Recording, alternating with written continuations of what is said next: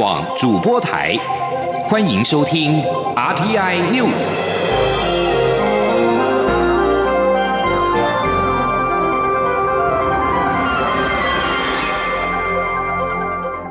听众朋友您好，欢迎收听这节央广主播台提供给您的 RTI News，我是张顺祥。首先把新闻焦点关注到是世界大学运动会台湾体操选手的各项好表现。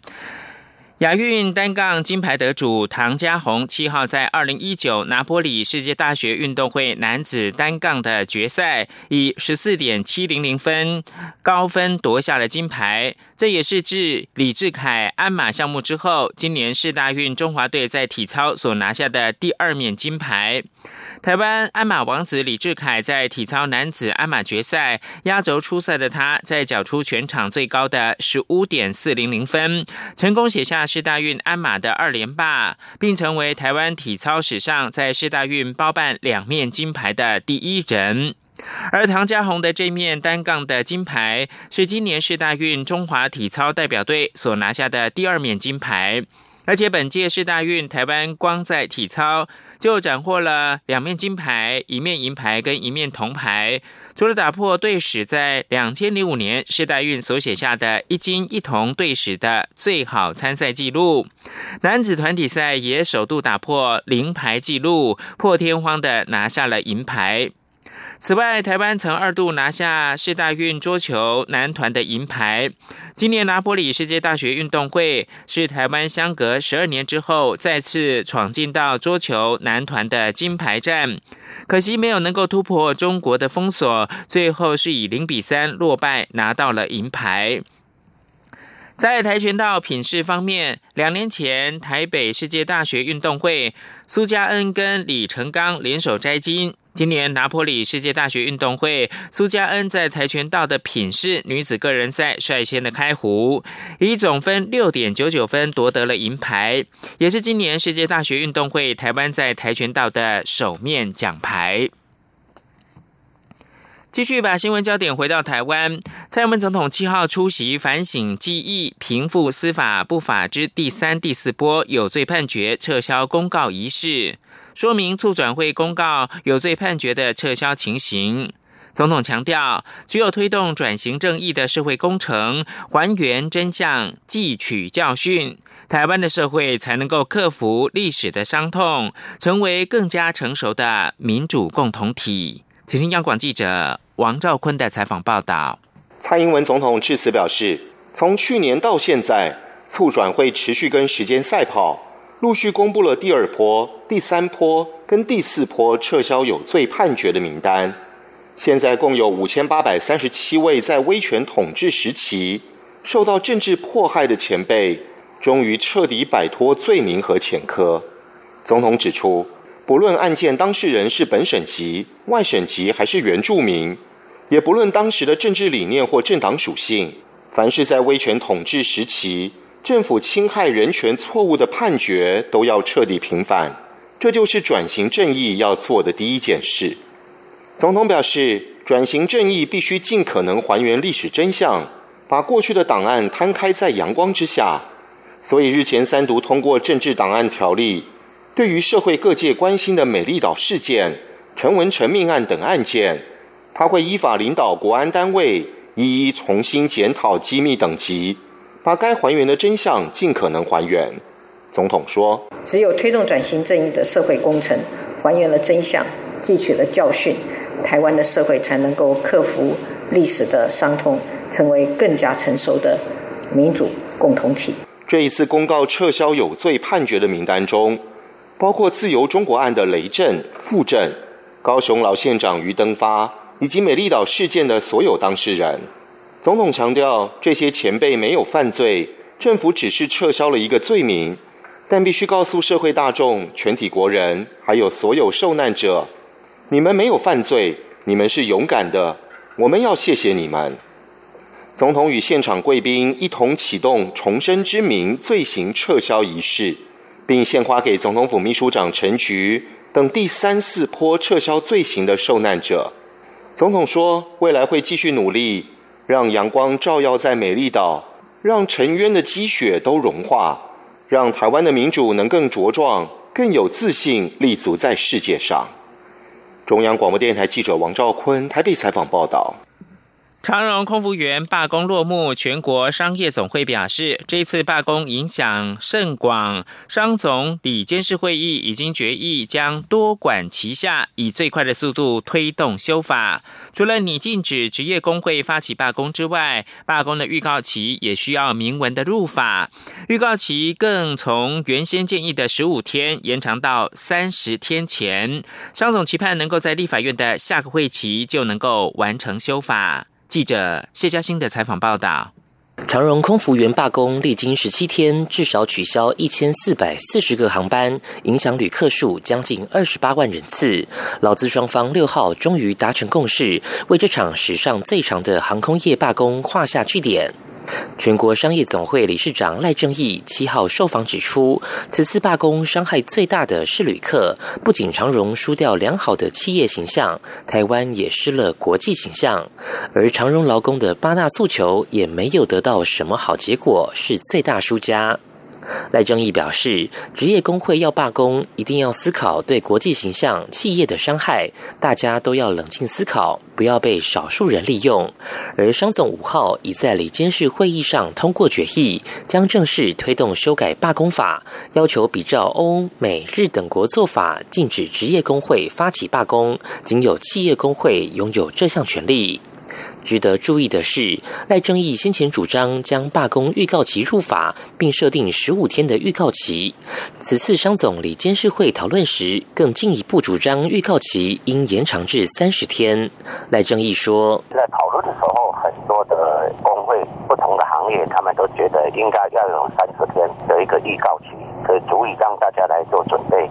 要不然的话，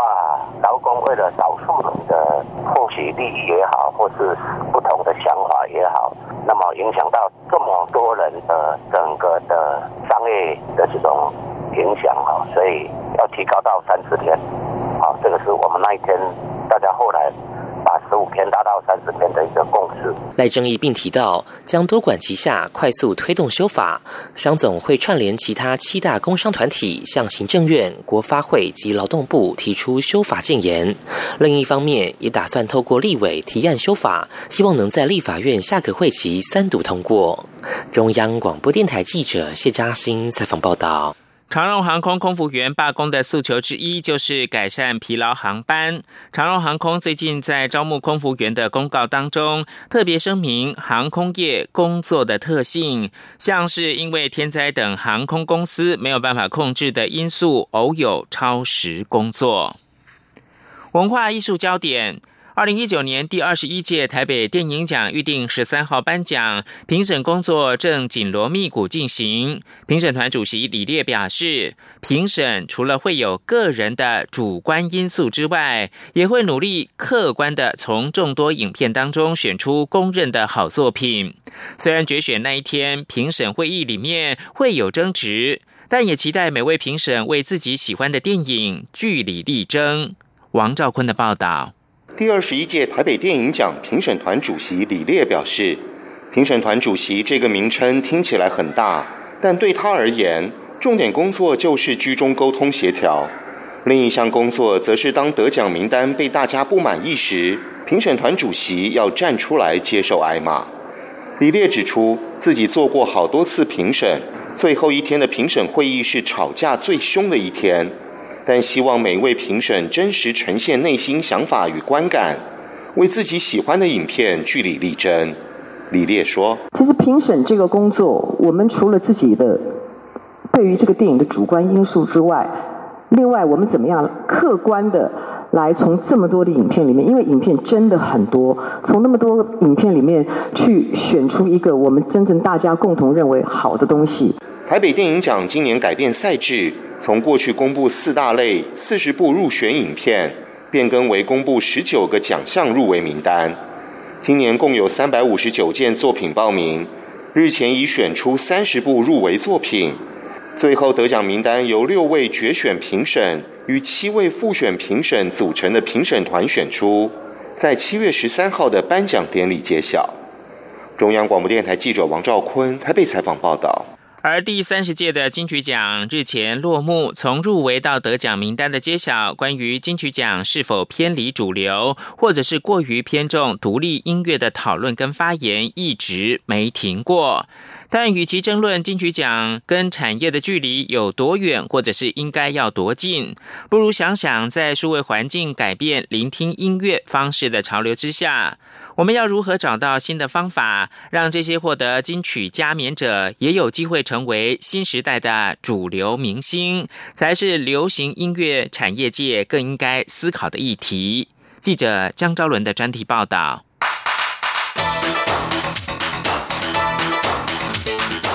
专题报道。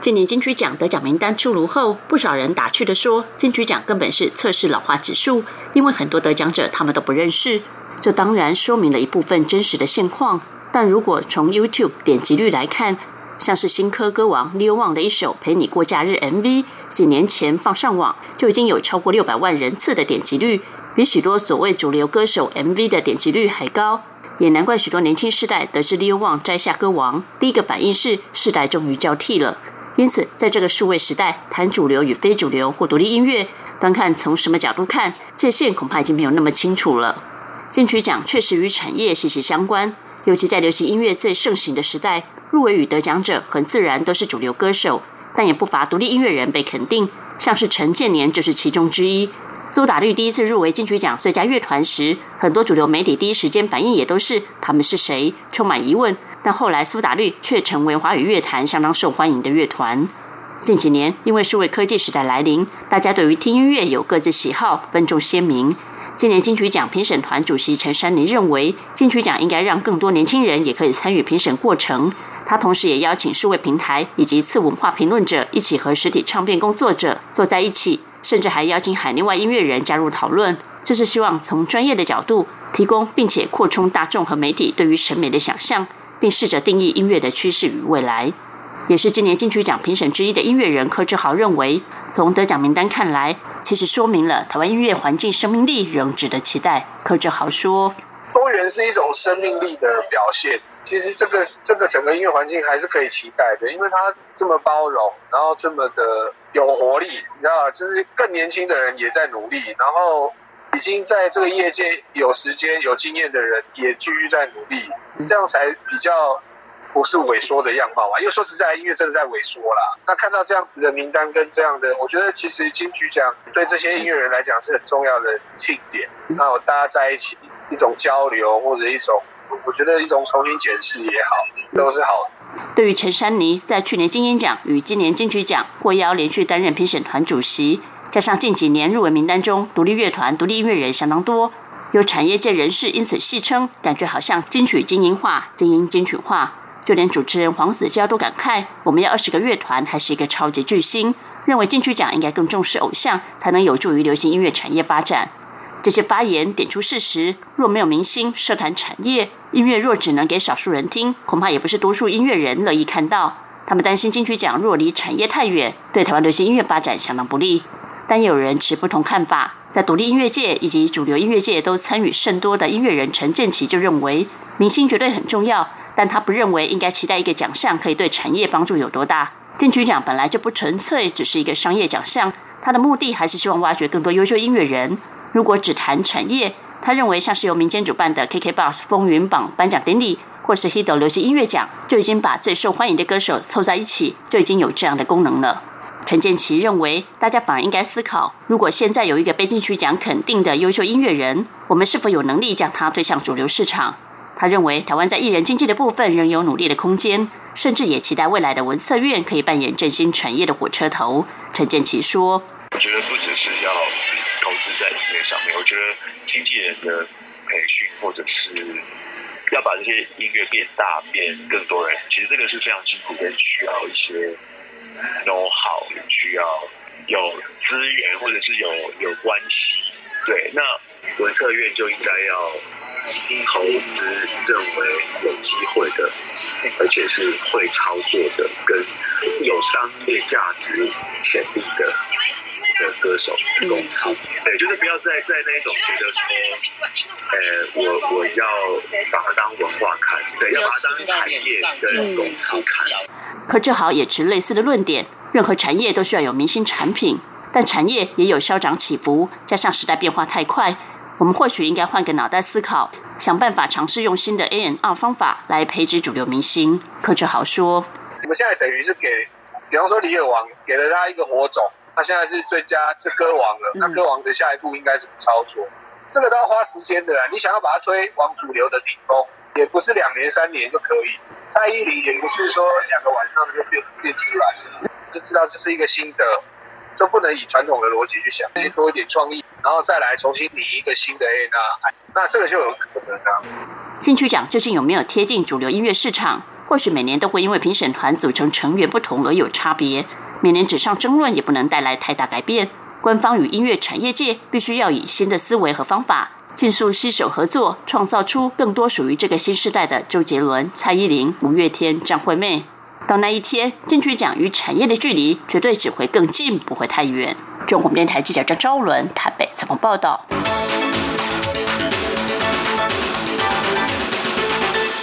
持续关注的是台湾在国际的好表现。彰化的鹿港高中跟高雄的林园国小参加二零一九年 FIRST 乐高联赛亚太区的公开赛，七号分别获得了机器人表现第一名以及城市设计第二名的好成绩。总统蔡英文跟副总统陈建仁都拍贺电来恭贺。驻雪梨台北经济文化办事处发布新闻稿表示，今年一共有来自二十多个国家四十支的队伍参加七月四号到七号在雪梨麦考瑞大学举办的 FIRST 乐高联赛亚太区的公开冠军赛。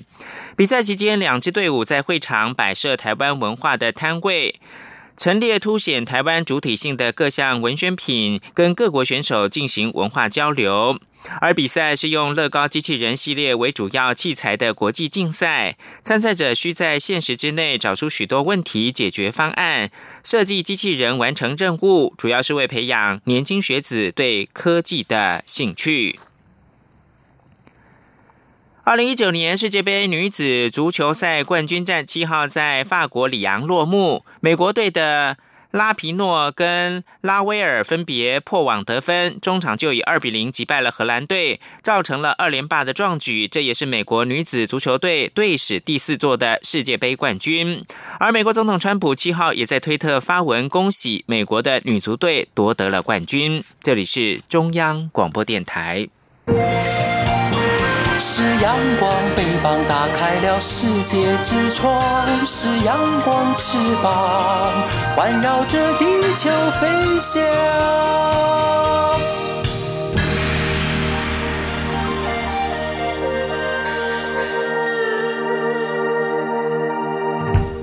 现在是台湾时间清晨的六点四十八分，又过了十二秒。我是张顺祥，继续提供新闻。香港网民七号在九龙旅游区尖沙咀发起反送中游行之后，部分参与者不愿离弃，沿着主干道弥敦道走向旺角，并且占据了弥敦道的行车线。警方深夜在旺角清场，据报有五个人被捕。七号下午的游行从尖沙咀文化中心出发，前往附近的高速铁路西九龙站。发起人宣布有二十三万人参加，警方表示高峰时是有五点六万人。游行结束之后，大部分参加者和平的散去，但是仍然是有近千人滞留在现场。此后沿着弥敦道往北向旺角走，期间占据了马路。到了晚间十点半左右，全副武装的镇暴警方在旺角的雅街老街跟弥敦道路口一字排开，筑起人墙，不再让示威者前进，并且警告示威者已经触犯了非法集会，必须要尽快的离开。根据香港电台报道，港警多次警告无效之后，大概在晚上十一点开始驱散。部分示威者曾经反抗，警方在过程当中拘捕了五个人，涉嫌袭警、妨碍警务人员执行职务。警方强烈谴责示威者堵塞道路的违法行为，表示尊重市民的表达意见、言论跟集会的自由，但是也有责任确保公共安全跟公共秩序。而在台湾，国民党七号走上街头反对铁笼公投。蔡英文总统回应表示，修订公投法是希望更落实公投权益，促使公投能够更有意义的实施。至于国民党集会游动，总统则是认为呢，看起来比较像是初选的政治动员。记者王兆坤的报道。蔡英文总统在出席平复司法不法之第三四波有罪判决撤销公告仪式后，受访表示，公投法修法是希望更落实公投权益的行使，在固定的时间举办公投的话，也可更聚焦在公投的议题上，有更多时间跟社会沟通讨论，这有助于公投有意义的实施。国民党举办反铁笼公投凯道大会师活动。蔡英文总统认为此活动与国民党初选有关。他说：“我觉得这看起来比较像是初选的呃政治动员啊。”关于国民党初选候选人提出百亿元成立身障保险公司，总统表示，政府对于弱势者的保障有个完整系统在进行。虽然有些地方需要检讨，但政府会努力筹措财源，改善政府财务，以投入资源照顾弱势者。另外，总统府秘书长陈菊将陪同总统出访，并在美国宣慰侨胞。陈菊指出，会向侨胞面对面说明政府进行改革的意义，让海外乡亲更了解台湾正在追求的进步方向。有关民进党总统大选的党内整合工作，陈菊表示，守护台湾、坚定台湾自由民主的大目标一致，相关工作持续进行中。相信党内最后可以取得共识，一起努力，团结合作。中央广播电台记者王兆坤台北采访报道。国民党举办反铁笼公投游行，行政院长苏贞昌表示，国民党过去一直把公投视为是洪水猛兽，最没有资格谈公投，现在却为了选举在那边黄鼠狼给鸡拜年，不安好心。记者谢嘉欣的报道。国民党七号下午在凯道举办游行，高喊反对铁笼公投。行政院长苏贞昌下午出席活动，受访时直批国民党最没资格谈公投，因为公投推动之所以会这么慢、这么痛苦，就是因为国民党一直把公投视为洪水猛兽。在民进党、台湾人民的坚定努力下，公投的鸟笼门槛才能一步一步解放。苏贞昌指出，公投门槛降低后，台湾人民行使公投权利，让提案出笼，成案数越来越多，使得去年大选与公投并行，出现排队要排两三个小时，开票时还有人在投票的状况。因此，政府仿照民主公投先进国家，像英国、加拿大、瑞士等做法，让两者脱钩，一年选举，一年公投，不降低或增设公投门槛，这是为了让公投。能够更方便选民，能更加理性思考，且不妨碍选举投票的速度。苏贞昌也批国民党在选举时才提公投，是黄鼠狼给鸡拜年。所以一年公投，一年选举，相信未来台湾人民行使公投权利会更方便。而一直阻挡公投的国民党，却这个时候为了选举。还在那里啊！黄鼠狼给鸡拜年，实在是不安好心，是假戏假的诚意。对于蔡总统日前见独派大佬辜宽敏，苏贞昌表示，民进党完成初选，已进入整队期。民进党要坚持维护自由民主，也都知道大家团结一致，没有分裂的本钱。相信不止民主前辈，所有的世代都知道，必须要团结来维护。希望大家一起加油。中央广播电台记者谢嘉欣采访报道。针对国民党走上街头反对铁笼公投，中选会回应表示，新修正的公投法仍然是维持二零一八年元月三号公民投票法修正公报之后下修的门槛，而且连数仍然是不必附上身份证件的影本，并没有增加限制人民公投权利的情形。而国民党在凯达格兰大道举行反铁笼公投大会师活动，舞台上挂出了反对铁笼公投、声讨民主之贼的标语。参与国民党党内初选的五位参选人也到场，并且上台发言。国民党主席吴敦义致辞时强调团结，希望支持者非蓝不投，并呼吁初选失利的参选人一定要全力支持最后出现的人。王兆坤的报道：日本四号起加强管制聚西雅安光组。前总统马英九在反铁笼公投凯道大会师上致辞表示：“香港人民六月发起反送中抗议，蔡英文总统高调发言支持，说要守护台湾民主，但却修法将公投法关入铁笼，形同封杀公投。因此，他要呼吁港人，台湾人民关心反送中，希望香港朋友也关心台湾反铁笼公投法的抗争。大家都为了捍卫自由与人权。”台港人民更应在民主与人权议题上团结起来。国民党总统初选的五位参选人全部到齐，朱立伦、周习伟、郭台铭、韩国瑜、张亚中依序上台致辞。国民党主席吴敦义致辞时特别强调团结，呼吁支持者要做到非蓝不投。吴敦义说：“这五个人里头，不论哪一位出现，其他四个人一定要全力支持。”只有共同努力，团结在一起，大家努力，大家团结，大家打拼，好吗？好，好吗？四个字，非然不投。吴敦义致辞时，另外痛批民进党三年来的执政状态，呼吁选民用选票下架民进党，让国民党赢得明年的总统与立委选举，达到重返执政、拨乱反正的目标。中央广播电台记者王兆坤台北采访报道。国民党总统初选民调将在今天八号登场，参选人之一的高雄市长韩国瑜跟夫人李嘉芬名下，位在云林县的透天建筑物，近期遭外界质疑是违规的农舍。行政院长苏贞昌七号出席活动，被问到此事时表示，农地盖农舍不得超过十分之一。而韩国瑜号称庶民，家里竟然有豪宅，还有室内篮球场，让他跟台湾人开了眼界。苏贞昌说：“嚯，这真是我第一次开眼界。那这样的庶民，真的可见台湾人实在也开眼界，知道国民党的标准原来是如此。”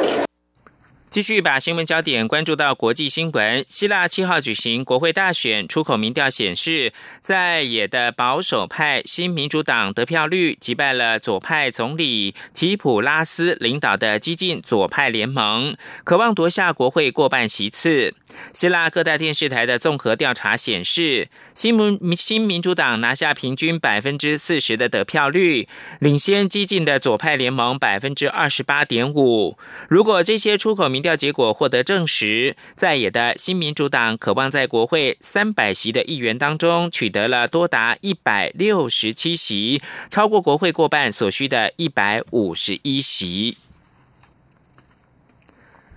针对伊朗宣布开始制造浓度超过核协议规范上限百分之三点六七的浓缩铀，美国总统川普七号警告伊朗最好是谨慎行事。伊朗七号宣布将开始进行浓度高于百分之三点六七的铀浓缩活动，浓度将取决于实际的需求。伊朗外交部次长阿拉奇也表示。由于美国以外的核协议签署国没有能够协助伊朗出售石油，伊朗才会采取这项措施。如果仍然是没有进展，伊朗将于六十天之后进一步缩减对核协议的承诺。而美国国务卿蓬佩奥七号稍早表示，伊朗将面临更多的制裁。百分之九十以上浓度浓缩铀是武器级的核材料，可以制造原子弹。虽然百分之三点六七的浓度仍然是还有一段距离，但要提高到百分之九十，几乎没有技术的障碍。以上新闻由张顺祥编辑播报，谢谢收听。